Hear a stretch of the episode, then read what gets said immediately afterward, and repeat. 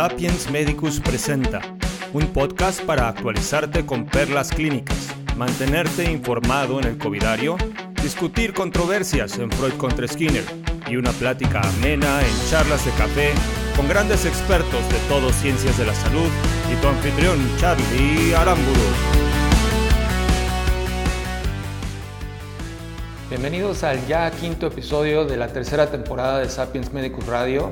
Yo soy Charlie Aramburu, tu host, y en esta ocasión comenzamos en eh, Perlas Clínicas con un tema que ya queríamos hablar desde hace eh, pues mucho tiempo y se trata de herbolaria y hepatotoxicidad. Tuvimos con nosotros a la doctora Astrid Ruiz Margain, con quien estuvimos platicando acerca de los, eh, pues, la información que todo médico debe conocer acerca de, este tema y cómo podemos orientar a nuestros pacientes, porque es clásico que lleguen al consultorio y pues, nos saquen la lista de todos los eh, complementos o suplementos alimenticios con los que están eh, pues, sintiéndose de maravilla y pues que por ahí no va. De ahí pasamos a hablar en el covidario con las actualidades, eh, con el doctor Yasser Lezama, con quien platicamos acerca de Novovax, la última vacuna Platicamos también sobre la variante Delta, que ya está siendo predominante pues, eh, también en México. En, Freud contra Skinner estuvimos hablando también de otro tema que ya tenemos muchas ganas de, platicar, de traer en el podcast, y pues, se trata de la neurociencia del efecto placebo.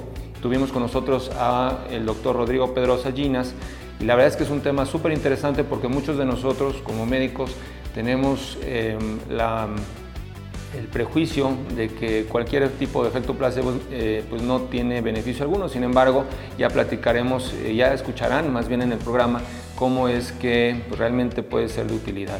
Y finalizamos en una charla de café muy amena con el doctor José Humberto Nicolini acerca de eh, pues, un tema que a lo mejor no nos gusta platicarlo entre colegas, que y es precisamente el alcoholismo y drogadicción en profesionales de la salud. Mm, como les decía, no es algo que nos guste platicar, pero debemos de saberlo abordar y sobre todo cuando se trata de colegas que este, estamos viendo que están siendo afectados. Así que es un programa muy surtido, con grandes expertos como es de costumbre y bueno, comenzamos. Continuamos el programa de esta ocasión con eh, pues un tema bastante frecuente y que pues ya tenemos ganas de platicarlo desde hace ratito.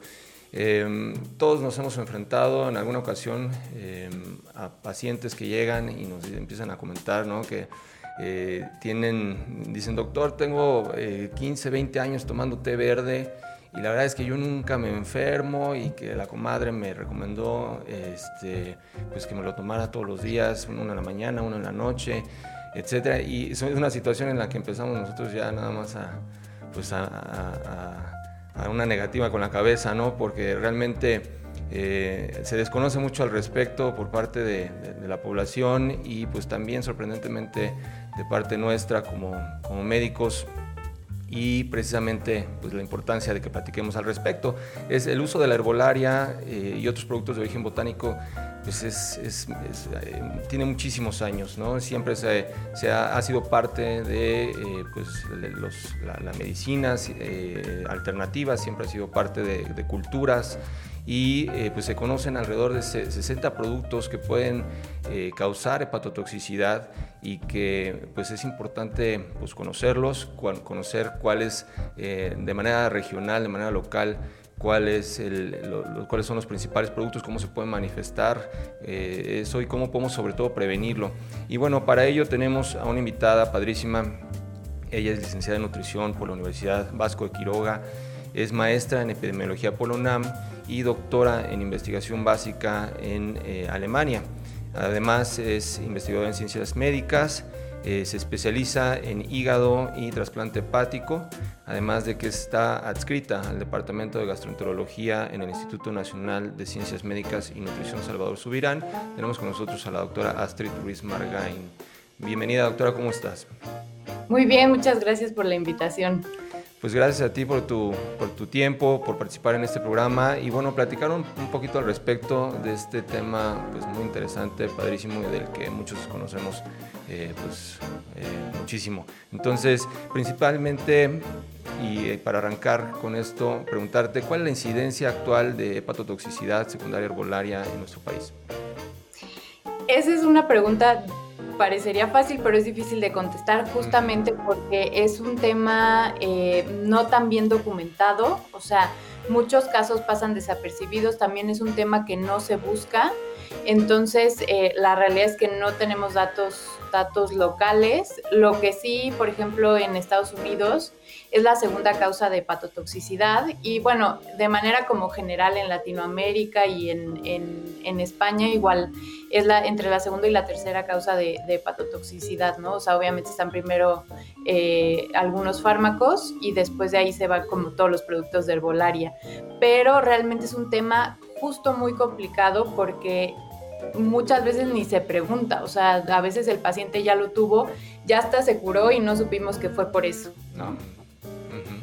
Ok, sí, pues realmente sorprende un poquito el hecho de, pues, eh, que sea en, muchos lugares la segunda causa eh, y, solo después de, medicamentos, ¿no? Entonces eh, sería muy, muy interesante sacar quizá algún, algún estudio donde se pudiera determinar un poquito más eso y yo creo que ahí se empezaría a notar la, gravedad de la, de, la, situación, ¿no?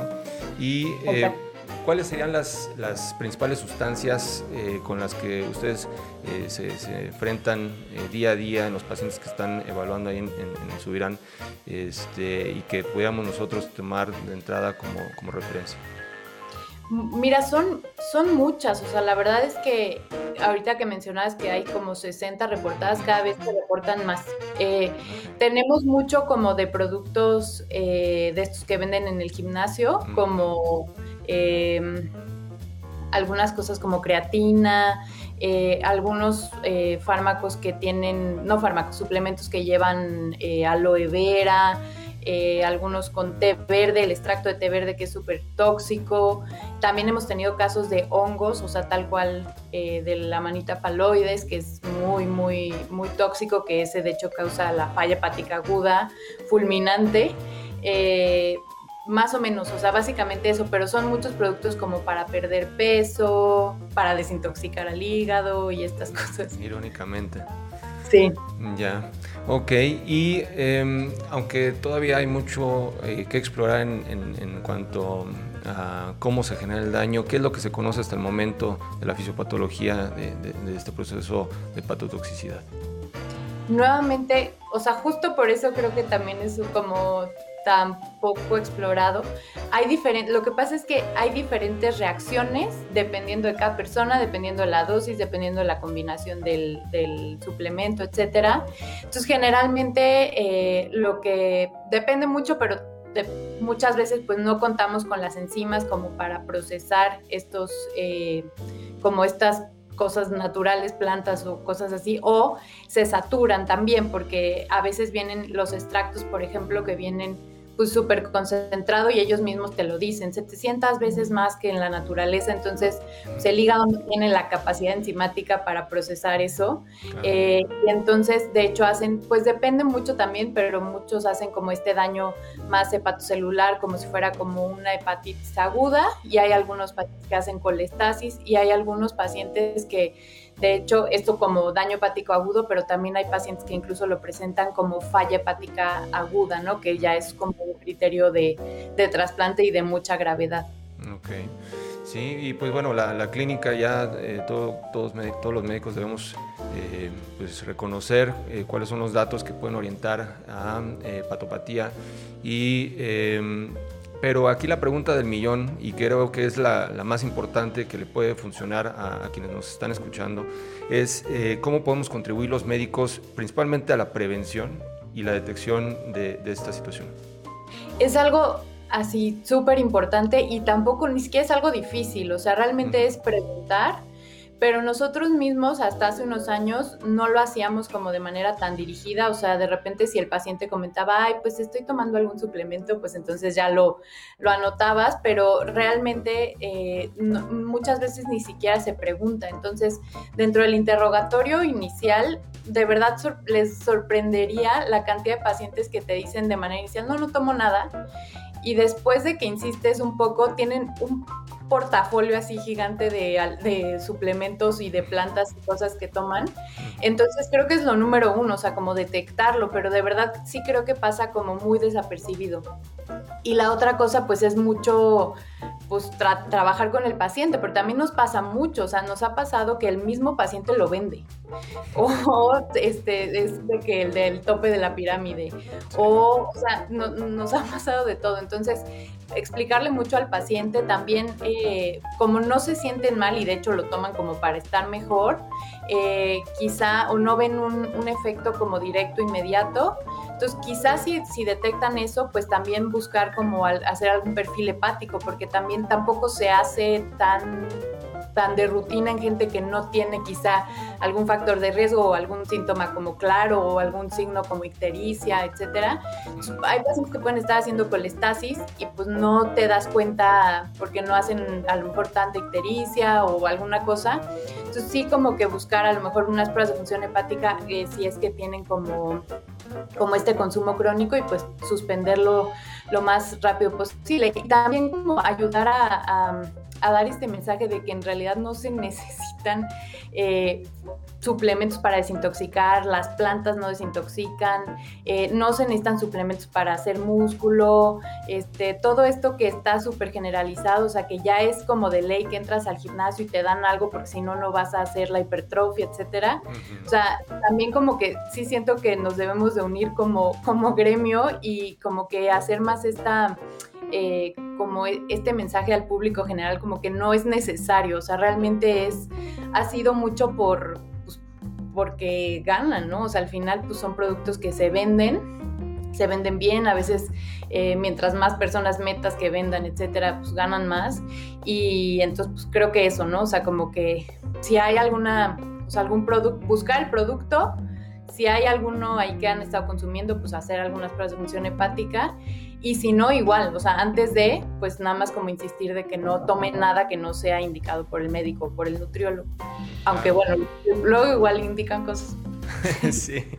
Sí, pues precisamente por eso nos, nos interesaba tanto platicar en, en, el podcast acerca de, de, este tema, porque creemos que puede ser de mucha utilidad y despertar sobre todo el interés eh, a, muchos eh, profesionales de la salud, no nada más médicos, sino otros nutriólogos, eh, acerca del tema y ayudar en, este proceso de, prevención y de detección de la hepatotoxicidad por herbolaria. Y bueno, mencionabas en esto último que eh, precisamente la desinformación que, puede estarse generando a través del marketing de todos estos productos, pues es sumamente fuerte. ¿Cuáles son los principales retos que tú ves eh, en este sentido eh, para pues, combatir esta desinformación, combatir el el hecho de, que los mismos médicos ignoramos en muchos casos eh, este, o, simplemente no, no preguntamos. Entonces, eh, ¿cuáles serían los principales retos tanto a nivel eh, profesional, en lo, individual, como institucional?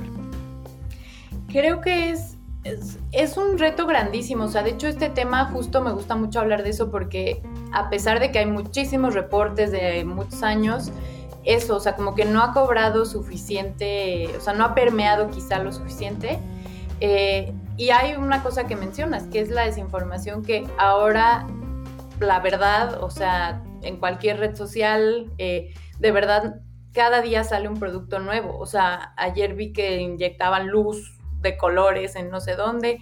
O sea, de verdad, cada día es algo diferente y el problema que tenemos es justo que la población general no sabe de, o sea, si la información es confiable o no y generalmente ven a gente con 10 millones de seguidores, 8 millones de seguidores que les recomienda algo y generalmente se ven bien y entonces dicen, ah, claro, pues yo también quiero estar así, se ve súper saludable. Entonces, de verdad es un reto grandísimo porque mucha, de, mucha gente está sacando su información eh, justo médica o clínica, etcétera, pues de redes sociales y de influencers y de cosas así creo que para eso este, este podcast y este tipo de, foros son súper útiles porque tienen un, mayor alcance, eh, pero también desde el punto de vista pues científico, ¿no? Entonces, quizá este, nuevamente es eso, o sea, es tratar de difundir como el mensaje aunque no sea el área, aunque no sea, este, a lo mejor no, no, les llame tanto la atención, pero sí es algo que creo yo que si de verdad hiciéramos como estas pruebas de función hepática a todos los pacientes que están tomando estas cosas, nos llevaríamos muchas sorpresas, porque lo que, lo que pasa también es que muchas veces no se da tan rápido el daño. O sea, puedes, puedes durar tres meses tomando un suplemento y que no veas nada, más el efecto placebo importante de decir, ay, me siento mucho mejor, mi hígado se siente mejor. Eh, entonces, o pueden pasar muchos años incluso. Hay algunas ciertas plantas, muchas que se utilizan en estas mezclas de perder peso y esto de, de origen de herbolaria china, que pueden durar años y al final causan cirrosis, pero pues pasaron 20 años, entonces no se asocia una cosa con la otra. Entonces, como que por eso también es difícil dar el mensaje, porque yo, o sea, si tú les dices y te dicen, no, pero me siento súper bien, pero mi vecina que me lo recomendó hasta perdió peso y se ve mejor, o sea, es como, es por donde veas, es un, es un problema como difícil de abordar justo por eso y porque es básicamente una ganancia comercial. O sea, casi francamente, pues la realidad es que sí hay gente que es muy de que está regresando como a lo natural y no sé qué.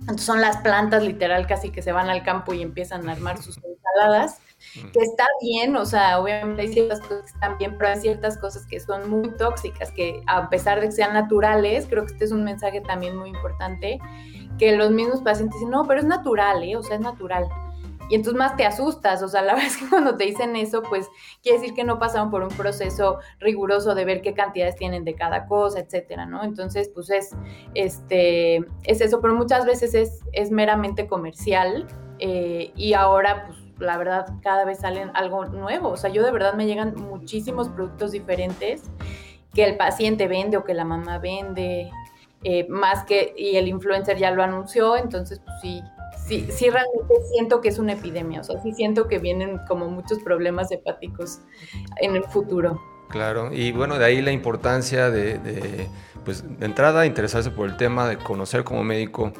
y, a nuestros compañeros nutriólogos que, también nos estén escuchando, eh, y el hecho de hacer un interrogatorio pues, completo, dirigido, y bajo la sospecha, pues eh, solicitar ¿no? las pruebas de función hepática eh, por sí, ¿no? Y, entonces eh, realizar una, detección lo más oportuna posible, informar a nuestros, a nuestros pacientes y a veces no tiene que empezar hasta en el consultorio, hasta en la misma casa, ¿no? Empieza siempre esa situación, llega la mamá, llega la tía y desde ahí ya estamos nosotros contribuyendo como profesionales de la salud a informar ¿no? De entrada eso creo que va a ser sumamente útil. Y bueno, eh, doctora, ¿cómo te pueden contactar para continuar el diálogo? En Twitter me encuentran como arroba Astrid eh, nada, nada muy interesante, y en Instagram en arroba hepato-mx. Y bueno, justamente son redes en donde compartimos eh, justo muchos artículos al respecto de diferentes temas de, hígado, muchas cosas de patotoxicidad, o sea, como tratamos de dar esta difusión a, esta, esta información. Ok, perfecto. Pues ahí está la doctora Astrid Ruiz Margain. Muchísimas gracias por haber participado en el programa y pues estamos en contacto, te estamos buscando seguramente para ahondar más en el tema. Con mucho gusto, muchísimas gracias por la invitación. Gracias a ti, bye bye. Bye. Continuamos con el episodio de esta ocasión en ahora en Covidario y vamos a platicar de las últimas eh, pues, actualidades que hay en este tema. Para ello tenemos a un eh, infectólogo con nosotros, él es médico por la Universidad Veracruzana, es maestro en ciencias médicas por la UNAM, donde también se especializó en medicina interna e infectología eh, tiene más de 10 años de experiencia, es médico tratante además del programa de VIH-Sida en la Ciudad de México, en la clínica especializada Condesa desde el 2017 hasta la fecha. Y bueno, eh, funge como adscrito de medicina interna en el Hospital Regional General Ignacio Zaragoza del ISTE y está certificado ante el Consejo Mexicano de Medicina Interna y el Consejo Mexicano de Certificación en Infectología. Le damos la bienvenida al doctor Yeser Lezama. ¿Qué tal, doctor? ¿Cómo estás? Hola. Gracias por la invitación. Buenas tardes. Pues un gusto tenerte con nosotros y platicar un poquito al respecto de pues, las actualidades en, COVID-19, que pues ya algunos nos estábamos emocionando con que ya empezamos a ver la luz al final de, del túnel y pues cuál, ¿no? Este, nada que ver. Ya hay algunas cuestiones que vuelven a alarmar, entre ellas... Eh, una nueva variante, bueno, nueva entre comillas, porque ya tiene ratito en otras partes del mundo, pero se ha hecho dominante. Entonces, primero quisiera platicar contigo al respecto de Novavax, eh, la nueva eh, vacuna estadounidense que eh, pues está saliendo al mercado de manera paulatina. irónicamente, pues no ha sido autorizada en Estados Unidos y, e Inglaterra, pero ¿qué nos puedes comentar al respecto de esta nueva vacuna y, y por qué tan innovadora? Bueno, pues esta vacuna realmente tiene una tecnología diferente a las vacunas que ya conocemos previamente. Esta básicamente es una forma eh, recombinante estabilizada de la proteína Spike del SARS coronavirus 2. Recordemos que la mayor parte de las vacunas están eh, eh, realizadas con diferentes metodologías con el fin de desarrollar anticuerpos contra esta proteína que es primordial para la respuesta inmunológica contra el SARS coronavirus 2. Y la parte importante es que este antígeno purificado de la proteína Spike se le agrega una proteína ayudante llamada Matrix M, la cual eh, incrementa la inmunogenicidad de esta vacuna y pues con 30.000, casi 30.000 voluntarios vemos tasas de eficacia de 90-91% contra cualquier tipo de enfermedad sintomática, lo cual es algo eh, bastante alentador, ¿no? Comparado con otras vacunas que utilizan otro tipo de tecnologías. Claro, y bueno, también el hecho de que se pueda conservar hasta tres meses en un refrigerador, eh, a diferencia de, por ejemplo, este, Pfizer, eh, pues le da una ventaja con respecto a, pues, su aplicación y, la, la, facilidad que da hacia, sobre todo medios rurales que no tienen los, los, a veces los elementos para conservar de manera adecuada las vacunas. Entonces, pues sí, realmente es, es eh, eh, muy interesante lo que están haciendo en, en esta eh, farmacéutica estadounidense con esta vacuna. Y bueno, de la mano de las eficacias, hablando de las eficacias que, reportan las diversas vacunas, y bueno, también hemos visto que las, chinas y, AstraZeneca resultaron no tener una eficacia eh, pues tan alta como, como se pudiera esperar y el riesgo que representa ahora el hecho de no tener un esquema completo y más eh, cuando ya está uno completo y a pesar de ello el riesgo es alto, como es el caso de Sinovac, en el que eh, pues el, riesgo es altísimo, es una eficacia muy baja y eh, pues ya se reportaba en estos días que em, de, los últimos, de las últimas muertes por la variante Delta, em, el 45% de esas muertes ocurrieron en pacientes que tenían esquema completo de vacunación. Y estamos hablando que en Inglaterra el 80% está vacunado con AstraZeneca. Y esta variante pues es, es completamente de, de alarmarse. ¿Qué nos puedes comentar al respecto, doctor? Sí, hay muchos datos que emergen, eh, sobre todo epidemiológicos, como los que comentas, en donde está alarmando que personas con esquemas eh, completos pueden desarrollar enfermedad sintomática y, tener cierto grado de severidad. Aunque si nos vamos a los datos que existen, científicos, lo, lo, lo, realmente objetivo, es decir, los ensayos clínicos, eh, podemos ver que la eficacia de las vacunas eh, con esquemas completos, AstraZeneca, Johnson Johnson, Pfizer, eh, incluso para las variantes de preocupación es, es, es, suficientemente alta para prevenir hospitalizaciones y muertes. Eh, es cierto que con una sola dosis, por ejemplo, de AstraZeneca, la, la eficacia se reduce cerca del 40-60% eh, para la variante Delta como ya, lo, eh, ya, hay publicados datos al respecto. Y, pero si vemos que eh, analizamos los pacientes que han recibido esquema completo después de 14 días de la segunda dosis, vemos que las tasas de protección son eh, probablemente menores a las que vemos con variantes convencionales, pero bastante buenas, ¿no? La eficacia baja a 70, 80%, que eso probablemente nos genere cuadros leve, pero eh, definitivamente eh, evita, evita hospitalización. es cierto que estos datos eh, que están emergiendo, sobre todo en, en, Reino Unido, preocupan, pero definitivamente si algo podemos atribuirle a la variante Delta, que es la que está dominando la, tasa de contagios en el Reino Unido, es que probablemente sea más transmisible. Creo que la evidencia nos dice que, que, se transmite más fácilmente. Pero realmente asegurar con estos datos que contamos que es genera cuadros más severos, que evoluciona o progresa cuadros más severos de manera más rápida, yo creo que todavía no podemos asegurarlo.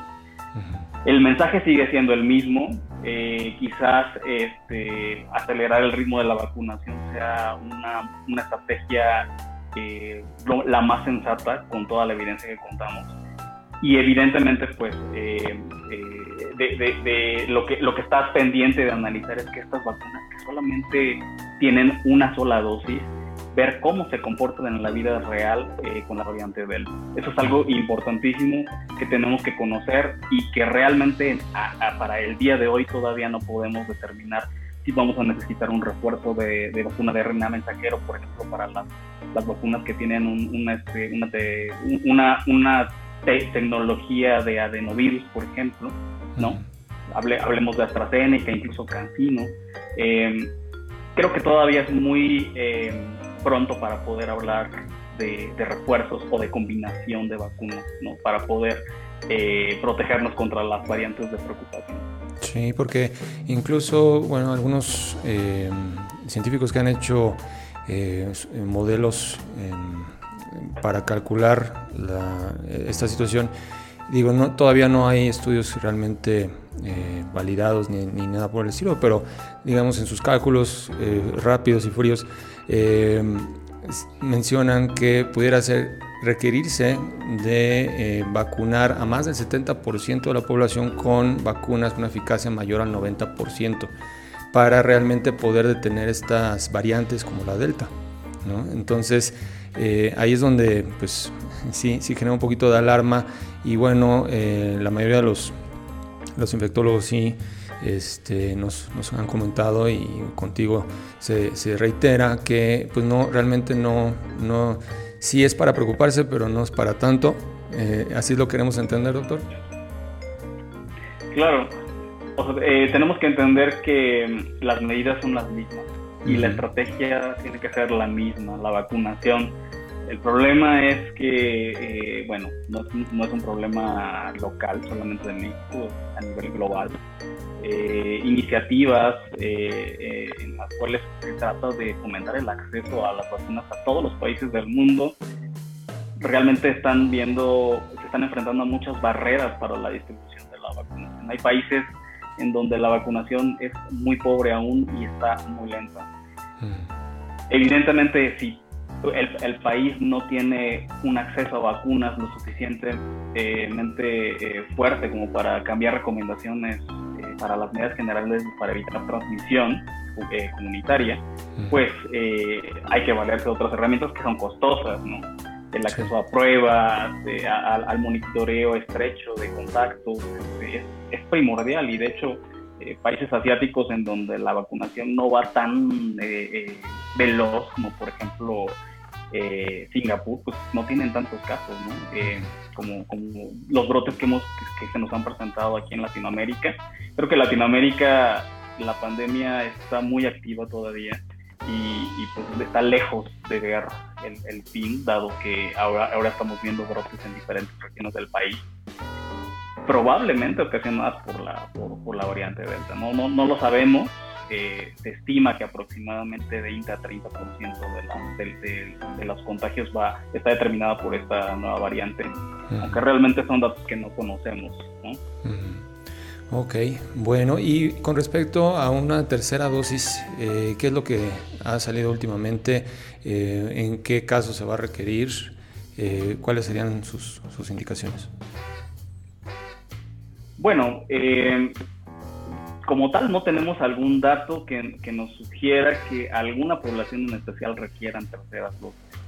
Eh, conociendo la experiencia de otras vacunas, por ejemplo, vacunas de hepatitis, eh, eh, influenza, ¿no? vemos que hay pacientes en donde la respuesta inmunológica o la respuesta de anticuerpos neutralizantes no es tan fuerte eh, como las poblaciones, eh, la población general, ¿no? Entonces, eh, hay, hay recomendaciones acerca de dar refuerzos de algunas vacunas, no de todas. Creo que aún no existen datos para pensar que se necesita una tercera dosis de Pfizer, por ejemplo. o, o, la combinación, como ya decíamos hace rato, de, de, una vacuna de una sola dosis, reforzarla con otra, eh, otra vacuna de diferente eh, metodología. ¿no? ¿Y qué pasa por el caso? ¿Cómo, es el, caso de qué, perdón? De la, de, la vacuna de AstraZeneca, que haya evidencia de que las respuestas eh, inmunológicas incrementan de manera importante cuando se refuerzan con una vacuna de RNA mensajero. que, que, que, son datos interesantes, pero realmente todavía no podemos emitir recomendaciones al respecto. Y sobre todo, eh, eh, las vacunas de dos dosis hasta ahora no tenemos ningún dato de que alguna variante de preocupación eh, disminuya la eficacia de estas vacunas. Creo que la, la, eficacia se mantiene muy similar. Eh, y, y, recordemos, por ejemplo, la vacuna contra influenza tiene una eficacia de 60-70%.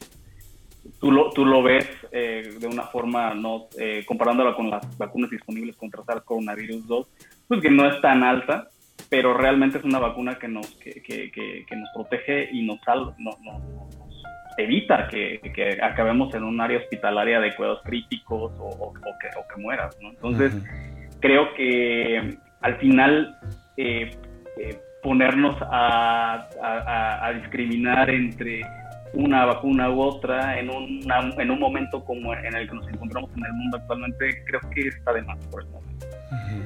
Eh, creo que eh, el mensaje es vacunarse, eh, vacunarse con la vacuna que esté disponible ah, pues, en, tu, en, tu, medio y, este, y de esta forma yo creo que vamos a ver cada vez la luz para que esto se acabe, ¿no? Ok.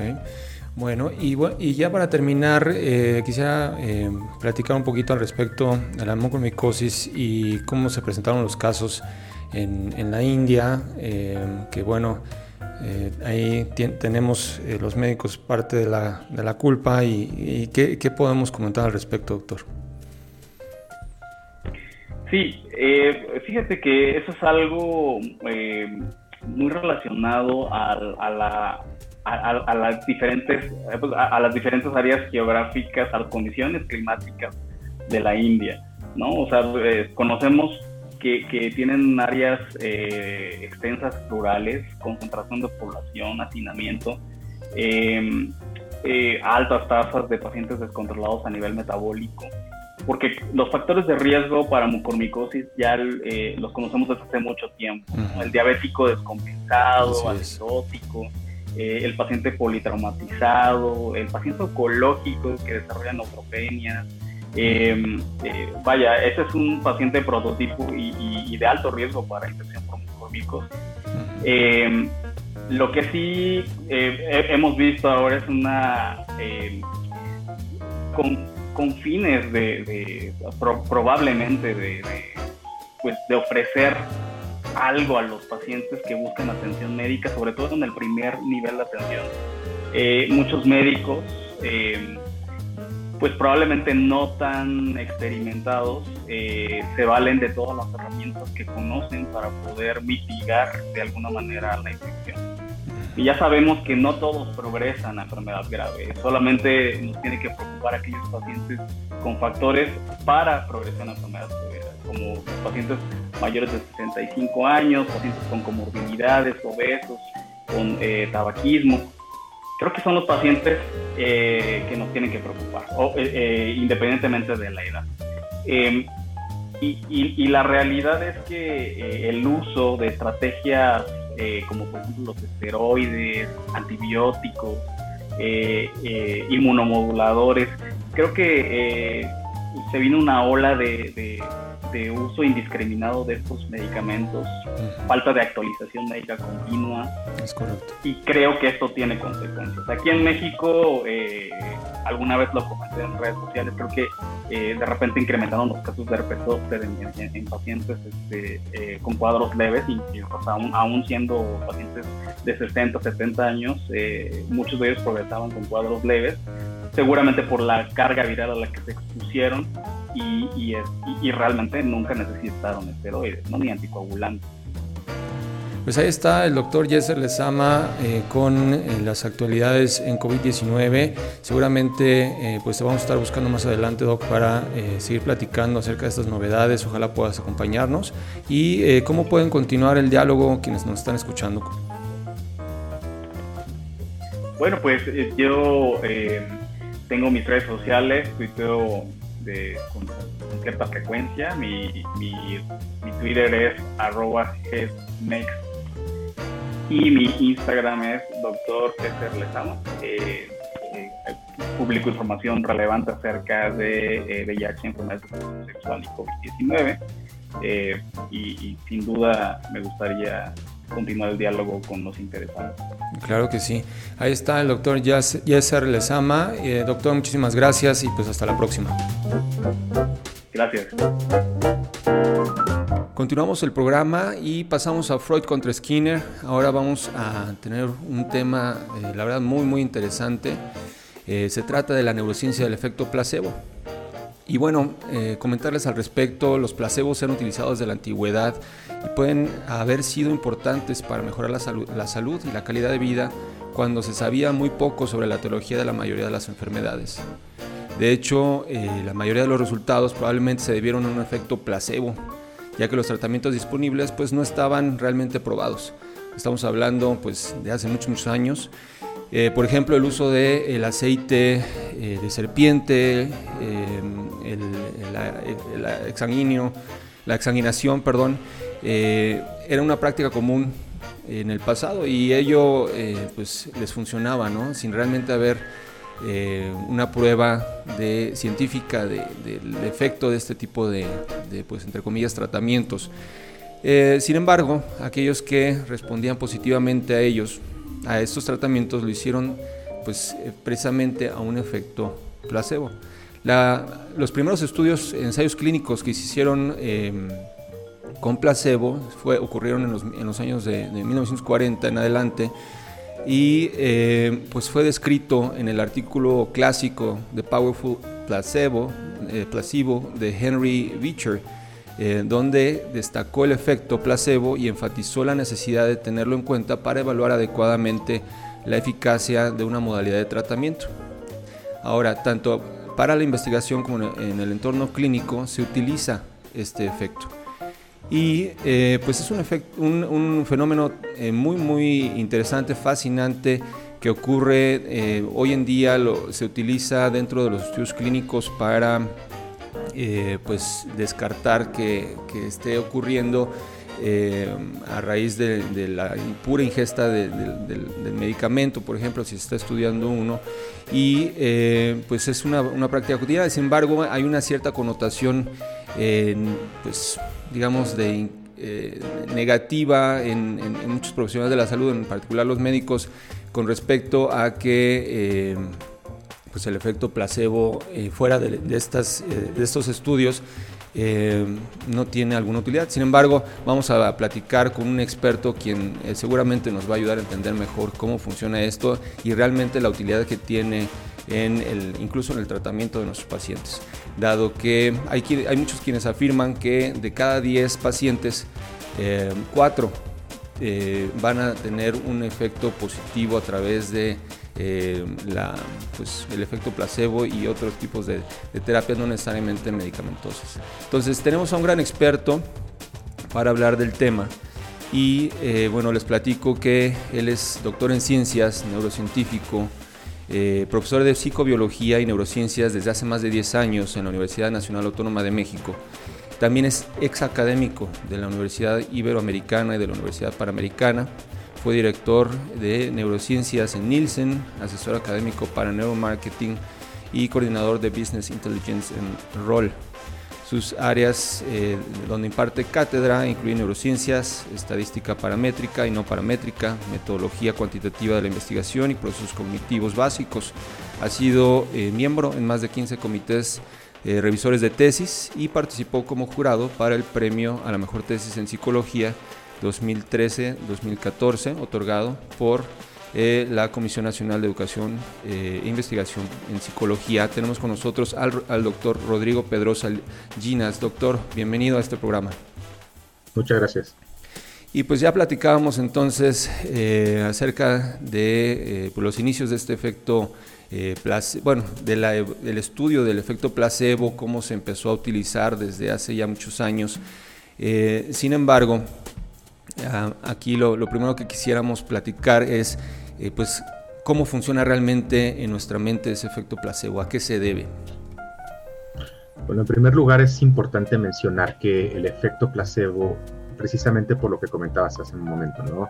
Que hasta cierto punto ha sido considerado como algo perjudicial o no, o no benéfico. Por la misma razón, no ha tenido mucha investigación históricamente hablando. O sea, por supuesto que existe mucha investigación, pero hablando, por ejemplo, de la neurociencia o la neurobiología del efecto placebo, no es tan abundante la evidencia porque se le ha considerado más como una molestia que como un área legítima o un área importante de investigación. Por lo mismo, como yo decía, existe poca investigación relativamente hablando, pero sí existen varias, varias em, evidencias que nos dicen, nos pueden ayudar a entender por dónde va, qué es lo que está haciendo el efecto placebo. Eh, también otra cosa que es importante mencionar es que existen mecanismos neurobiológicos identificados relacionados con el efecto placebo. Sin embargo, hasta este momento no está perfectamente claro cómo es que eh, este efecto placebo es capaz de inducir todos estos cambios neurobiológicos. Eh, es bastante interesante, es un área muy fértil de investigación. Sin embargo, en este momento todavía no existe absoluta certeza y con, mayor evidencia qué es lo que está sucediendo, cómo logramos este puente entre toda la conceptualización que tiene un paciente y los efectos neurobiológicos que tiene un placebo en un momento determinado. Em, otra cosa importante que me gustaría notar es que el efecto placebo se da no necesariamente solo a nivel farmacológico. No únicamente nosotros podemos encontrar efecto placebo cuando estamos haciendo un estudio clínico o una, un régimen de farmacología, también es verdad que podemos encontrar efecto placebo simplemente con la mera sugestión de un tratamiento. Esto, por ejemplo, se ha visto muchas veces incluso en contextos de psicoterapia, ¿no? Entonces, es un efecto muy, muy complejo, es un efecto muy, muy amplio y se siguen, y se siguen estudiando activamente eh, cuáles son las causas, o más bien, cuál es la liga entre la sugestión que eh, facilita el efecto placebo y los cambios neurobiológicos a nivel orgánico que se pueden observar. Sí, y bueno, em, eh, la principal teoría acerca de cómo funciona el efecto placebo es eh, remontándonos hacia el condicionamiento clásico de Pavlov, donde pues ya hay una respuesta automática a un, a un, a un este, impulso, ¿no? En este caso, por ejemplo, los, los perros de Pablo, cuando veían la, la, bata blanca de los, de los científicos, empezaban a salivar, sabiendo que, o asociándolo inmediatamente a eh, pues comida. Entonces, eh, está el condicionamiento y también la expectativa que puede uno generar y eso lo ve, por ejemplo, uno en eh, quienes creen en los horóscopos, por ejemplo, eh, que ya los están condicionando previamente a qué va a pasar de tal o y manera eh, durante ese mes en su vida, ¿no? Y la expectativa que pueden tener de ello. Entonces, ¿qué otros factores, aparte de estos dos que acabo de mencionar, pueden influir en el efecto placebo, doctor? por ejemplo, ¿afecta la relación médico-paciente, hablando ya de términos de profesionales de la salud? Puede afectar, por supuesto, entre mayor sea la, la percepción del paciente, de la autoridad del médico, eh, es mucho más fuerte el efecto placebo. Y, justo como mencionabas, existe todo este efecto de la bata blanca, ¿no? Donde todo, todo el cambio de la respuesta del paciente simplemente se altera o se modifica por el simple hecho de ser una persona que percibe como una figura de autoridad simbolizada por la bata blanca, ¿no? Entonces, sí es verdad, eh, se afecta, se afecta la relación médico-paciente, entre mayor sea la autoridad que representa el médico tratante es mucho mayor el efecto placebo. Entre mayor sea también la expectativa, como decías, del, del paciente, es mucho mayor el efecto placebo. Y es bien interesante esta avenida de investigación eh, eh enraizada o, representada justo por los condicionamientos respondientes, ¿no? los condicionamientos pavlovianos, porque precisamente se ha visto, hay una línea de investigación eh, por ahí que eh, indica que todos los, los, los factores que influyen en un condicionamiento clásico también influyen hasta cierto punto en la fuerza o en la potencia de un efecto placebo. Tan solo recordemos, por ejemplo, las variables que encontramos en uno de los modelos clásicos de conocimiento, que es el modelo Rescorley-Wagner de los años 70, precisamente como factor importante el factor lambda de, de Rescorley-Wagner, que viene siendo la expectativa. Entre mayor sea, más grande es la fuerza de la asociación. Y eso es exactamente lo que podemos estar viendo nosotros en el, en el efecto placebo. Entonces, es, es, es, es justo eh, variables que influyen de manera muy fuerte en, en, la potencia del efecto placebo. También, por supuesto, existen otros condicionantes como la presión social, como lo hemos visto también mucho. Presión social es muy importante, incluso cuando la, la propia persona no espera mucho, pero la presión social es capaz de hacerle potenciar este efecto placebo. Incluso si la figura de autoridad no tiene tanta autoridad frente a sus ojos, la presión social, la expectativa de los demás puede hacer que esa persona tenga mayor eh, respuesta placebo en un momento determinado. Sí, pues definitivamente hay, eh, pues así como bien lo menciona, eh, múltiples aspectos que pueden influir en, ello, ¿no? Ya está mencionando, pues desde la personalidad del paciente, el estado psicológico que pueda tener, influye en el efecto placebo y su intensidad, etcétera, en circunstancias ambientales. Y hay incluso quienes dicen que la genética del paciente también puede influir en el grado del efecto placebo. ¿Qué nos podría comentar al respecto? Y es cierto, es, es, correcto, ¿no? Eh, pensemos en todo el fenotipo, incluso el fenotipo conductual de una persona, por supuesto que está determinado de manera importante por su genotipo, y eh, en el caso del placebo no es ninguna, ninguna excepción, también pensando mucho en todo lo que sabemos con respecto a los condicionamientos respondientes, sabemos que existe un componente genético muy importante con respecto a, este, a, esta, a la fuerza asociativa de un condicionamiento clásico. Entonces, en el caso de una persona sí se sospecha que existen factores genéticos no se han identificado hasta este momento, hay una fuerte sospecha, hay un fuerte, eh, eh, hay buena razón para suponer que existen.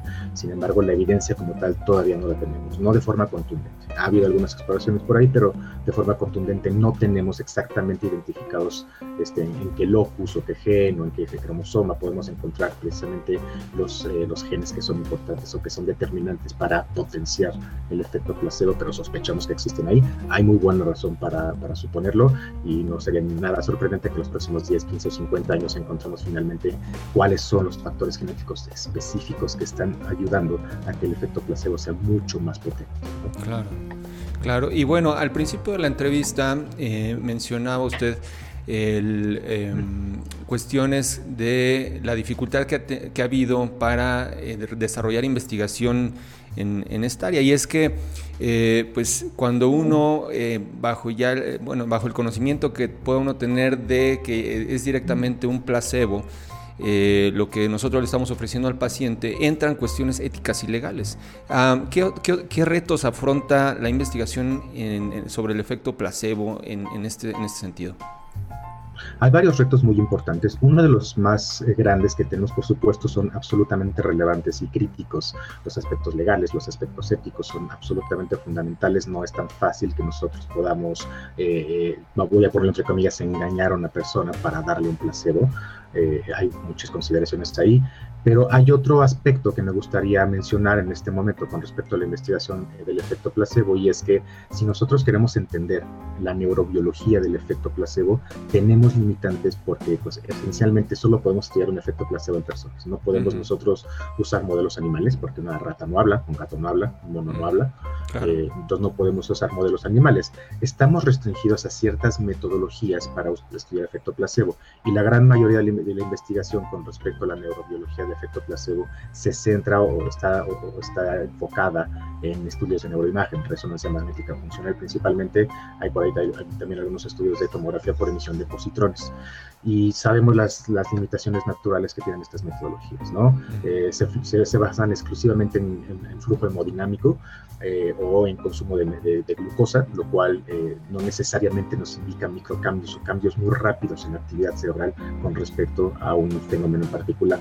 Entonces, por ejemplo, pensemos en un, aparato de resonancia magnética, sabemos que entre mayor sea la cantidad de Teslas, menor es la cantidad de la ventana de tiempo que nosotros podemos considerar para detectar cambios hemodinámicos. Pero ¿qué es lo que pasa cuando estamos viendo cambios a niveles muy, muy rápidos que ni siquiera podemos detectar en estas ventanas tan, tan pequeñas de tiempo? Entonces, se vuelve una cosa muy complicada poder estudiar la neurobiología del efecto simplemente por, primero, estamos restringidos a estudiarlo en personas y en segundo lugar estamos restringidos a estudiarlo con ciertas metodologías muy particulares y esto por supuesto se va a sumar a lo que ya comentamos hace un momento, los aspectos legales, los aspectos éticos que son muy importantes, son muy fuertes y es necesario eh, sopesar y poner en la balanza todos estos factores para en un momento dado entender por qué no tenemos todavía tanta evidencia tan contundente y tan fuerte con respecto a este efecto placebo.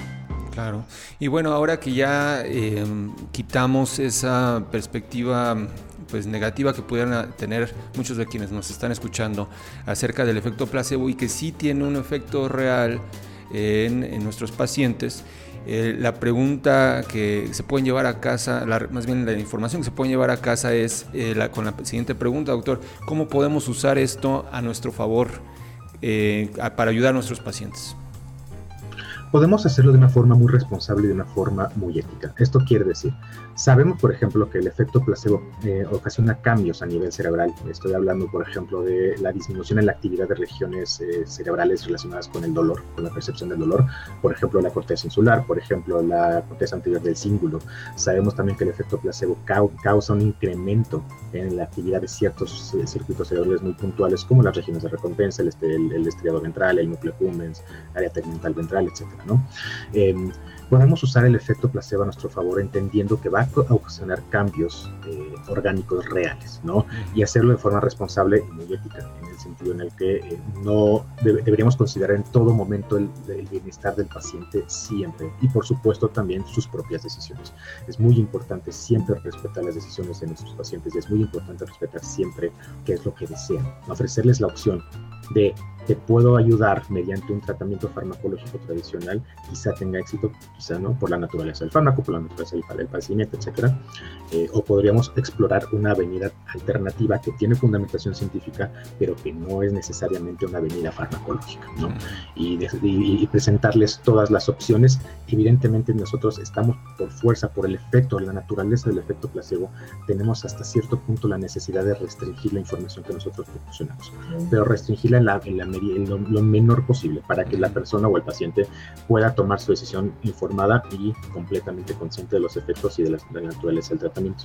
Claro, generando una, un condicionamiento eh, hasta donde podamos nosotros ser lo más claro posible, ¿no? Pues ahí está, eh, interesantísimo el tema y seguro da para horas y horas eh, de, charla. ¿Cómo lo pueden contactar, doctor, para quienes estén interesados en continuar la plática acerca de este tema?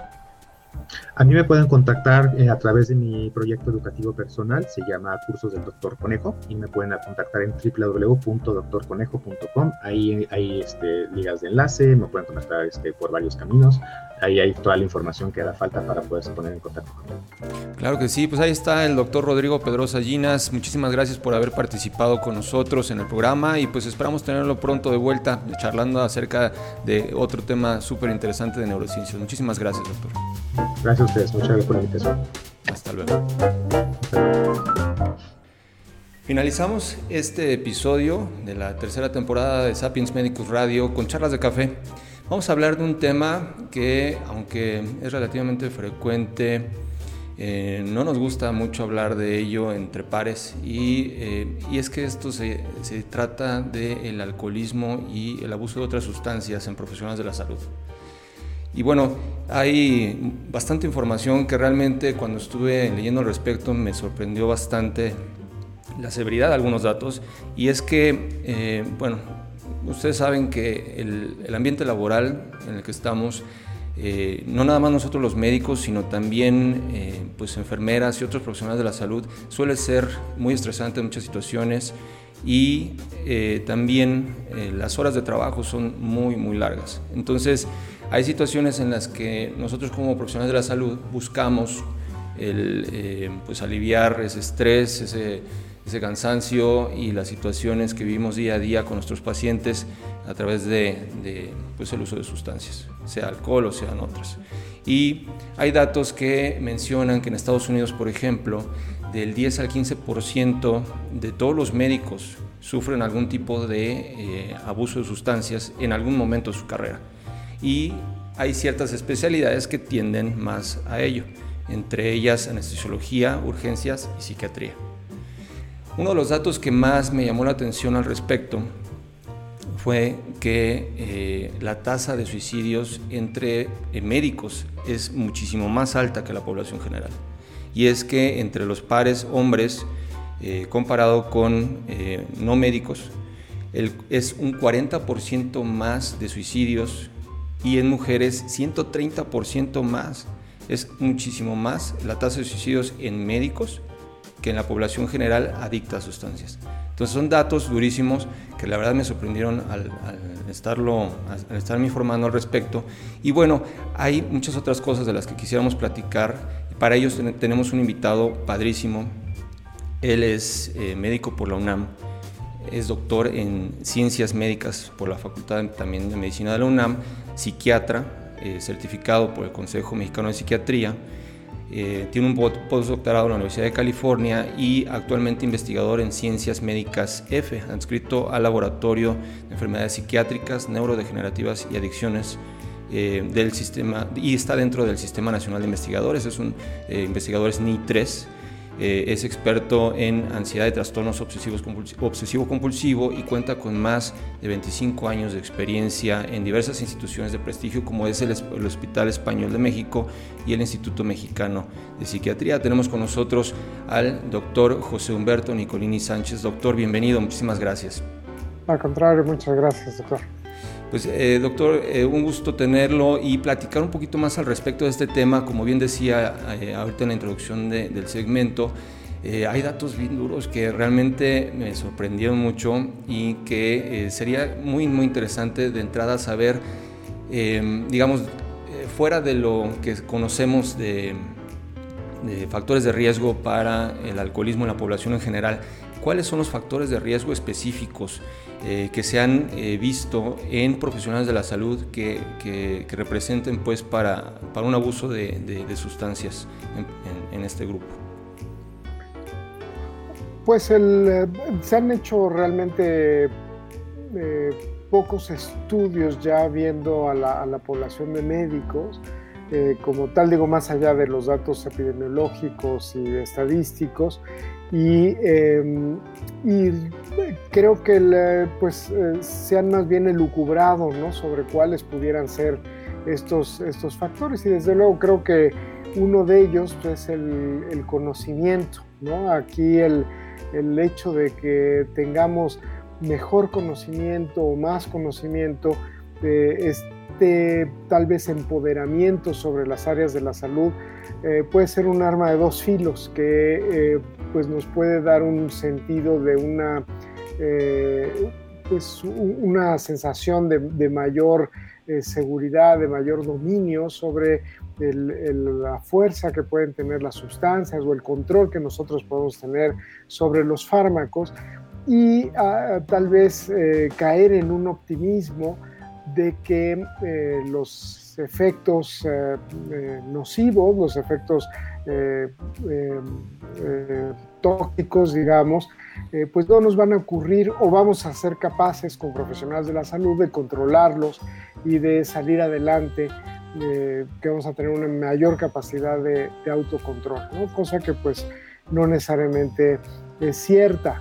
¿no? Y, y desde luego, bueno, también toda la otra parte, de eh, la, presión, el estrés laboral, eh, las largas horas de trabajo, que pues esto, eh, si bien el ambiente de los hospitales, el ambiente médico, los debates incluso éticos a los cuales nos sometemos, creo que esto ha quedado muy, muy evidente ahora en estos tiempos de la pandemia, en donde pues este, incluso el síndrome de burnout ha, sido pues muy manifiesto en los profesionales de la, de la salud y que eh, pues una manifestación ha sido tanto la, el alto índice de consumo de sustancias como pues la asociación con la conducta suicida, que como, como lo mencionaba, pues sí es, es una de las, eh, pues ahora sí que le llamamos fenotipos que van de la mano, ¿no?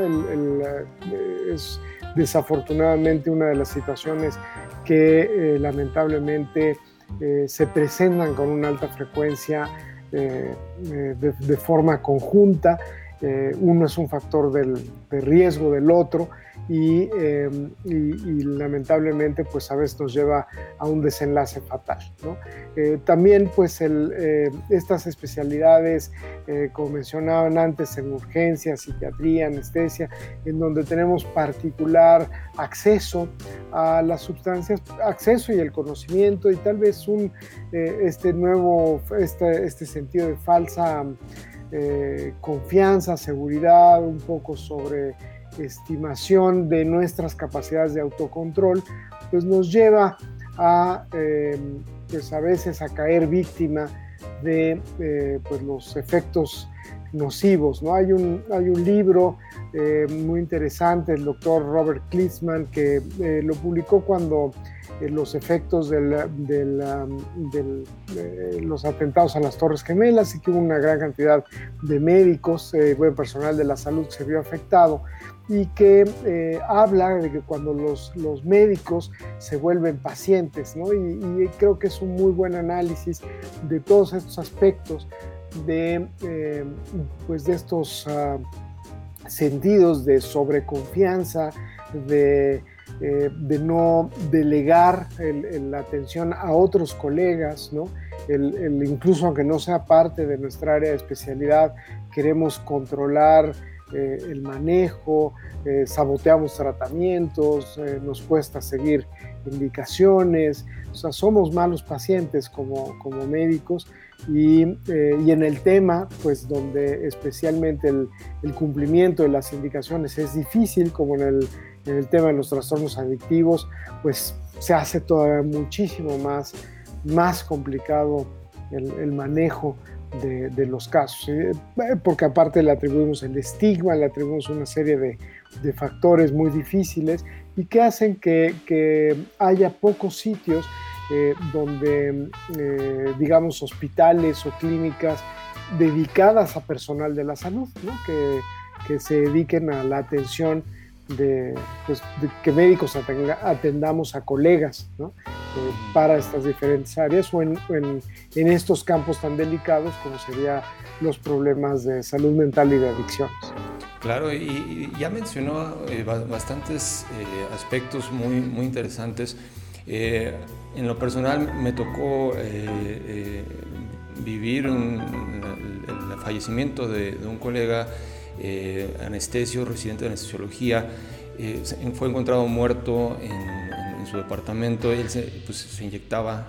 Eh, pues, evidentemente lo que menciona acerca de el, empoderamiento que, da el conocer, ¿no? el, uso de las sustancias, y pues él se inyectaba en, el pie, ¿no? Eh, evitando pues cualquier sospecha eh, obvia de, que se estaba usando este tipo de sustancias y, jovencitos, estamos hablando de, 28 años eh, y, falleció, ¿no? Entonces, y, parte de eso tiene también, me parece que ver con el estigma que hay con respecto a que al ser quienes manejamos la salud de las personas, eh, pues somos infalibles y no podemos eh, quizá eh, caer en este tipo de situaciones y si caemos pues representa la vergüenza o representa ese tipo de situaciones y eso a su vez dificulta también el que nos acerquemos a nuestros pares a recibir ayuda o atención. ¿Qué, qué opina usted al respecto, doctor? Sí, yo creo que es, ese es un punto muy, muy complejo, el, el acercarnos y el abrirnos a otros pares para pedir atención porque tenemos como un doble estigma, ¿no? Yo creo que el, estigma que conlleva y con el cual a veces muchas veces somos voceros de pues tratar de romper eh, que las personas se acerquen a los servicios de salud, etcétera, pero cuando somos nosotros mismos los que eh, somos pacientes, eh, y todos pues, somos pacientes, ¿no? A final de cuentas, todos vamos a enfermar, todos vamos a sufrir alguna patología, nos resulta particularmente difícil el, acercarnos a los servicios de salud, el acercarnos a otros colegas, el pedir ayuda, eh, el seguir los tratamientos, eh, esta tentación de querer tomar eh, nosotros la rienda del, control del, tratamiento y entonces se vuelve, se vuelve muy, muy complicado. todos hemos tenido la experiencia de tratar a otros colegas y, y se vuelven dinámicas a veces eh, difíciles, ¿no? Muchas veces el, éxito a veces de un tratamiento de otro médico es a través de los familiares, ¿no? del poder enganchar a la, a la, familia y que vía la familia entonces eh, pues eh, realmente volvamos a, pues, a quitarle un poquito este, este, esta capa protectora, este halo protector de la medicina, quitarle la bata al, colega y, volverlo simplemente otro, otro paciente. Y no por, por una falta de respeto, ni mucho menos, sino, sino eh, pues, pues algo que a veces eh, eh, se interpone ¿no? y, este, y mete, mete ruido en, poder seguir las, las, indicaciones, en los cuestionamientos. Eh, si, de por sí hemos visto hoy día que con el, acceso tan fácil que tenemos a la información, de por sí cualquier persona eh, siente que con Google eh, puede tener pues muchas capacidades médicas, ¿no?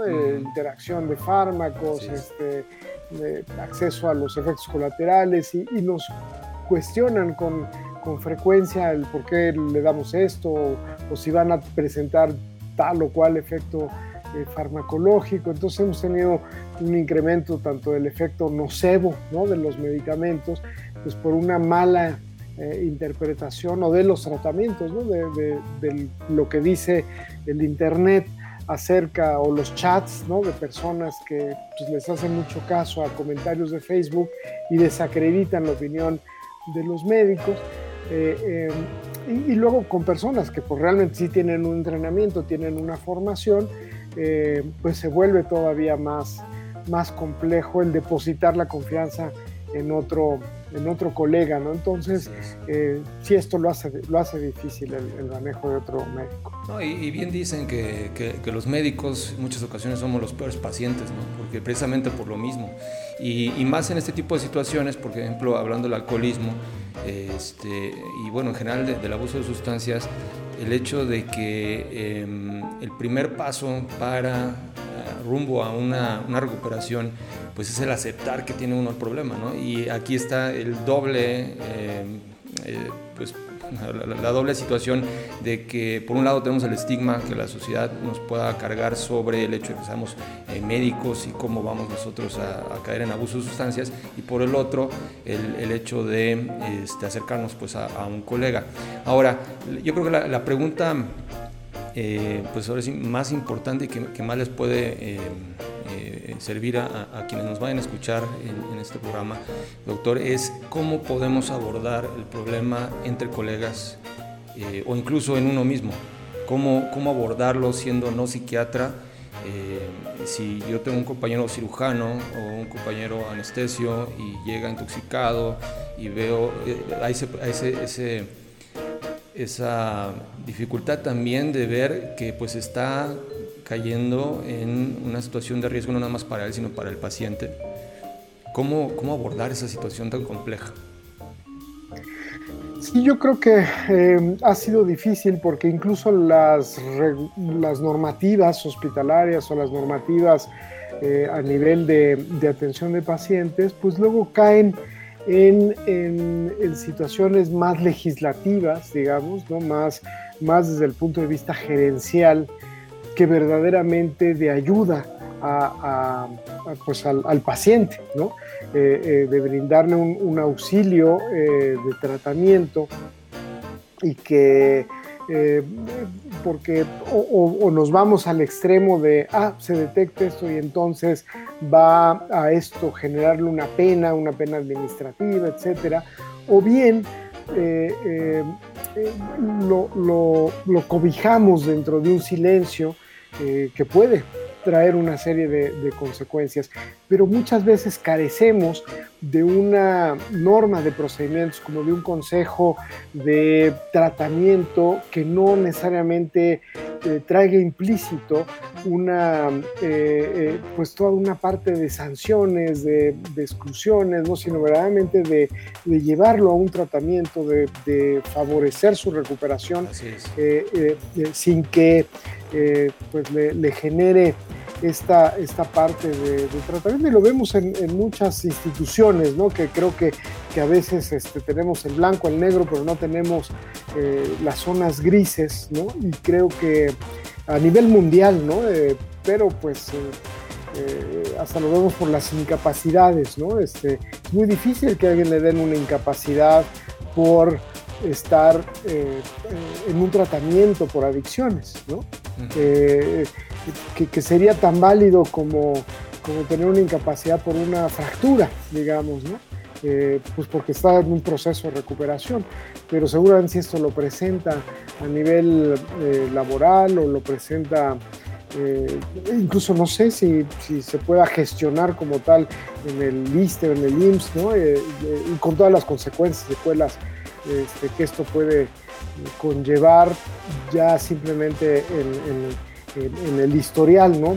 también vemos este aspecto punitivo que hay de los seguros médicos. Los seguros eh, privados, en que si uno eh, eh, señala esto, de que inmediatamente hay una sanción y entonces todo lo vinculado al alcohol le, castigan a la persona este, y ya no le cubren los gastos médicos de otras patologías relacionadas y entonces, pues la gente eh, en automático va a ocultar este tipo de información.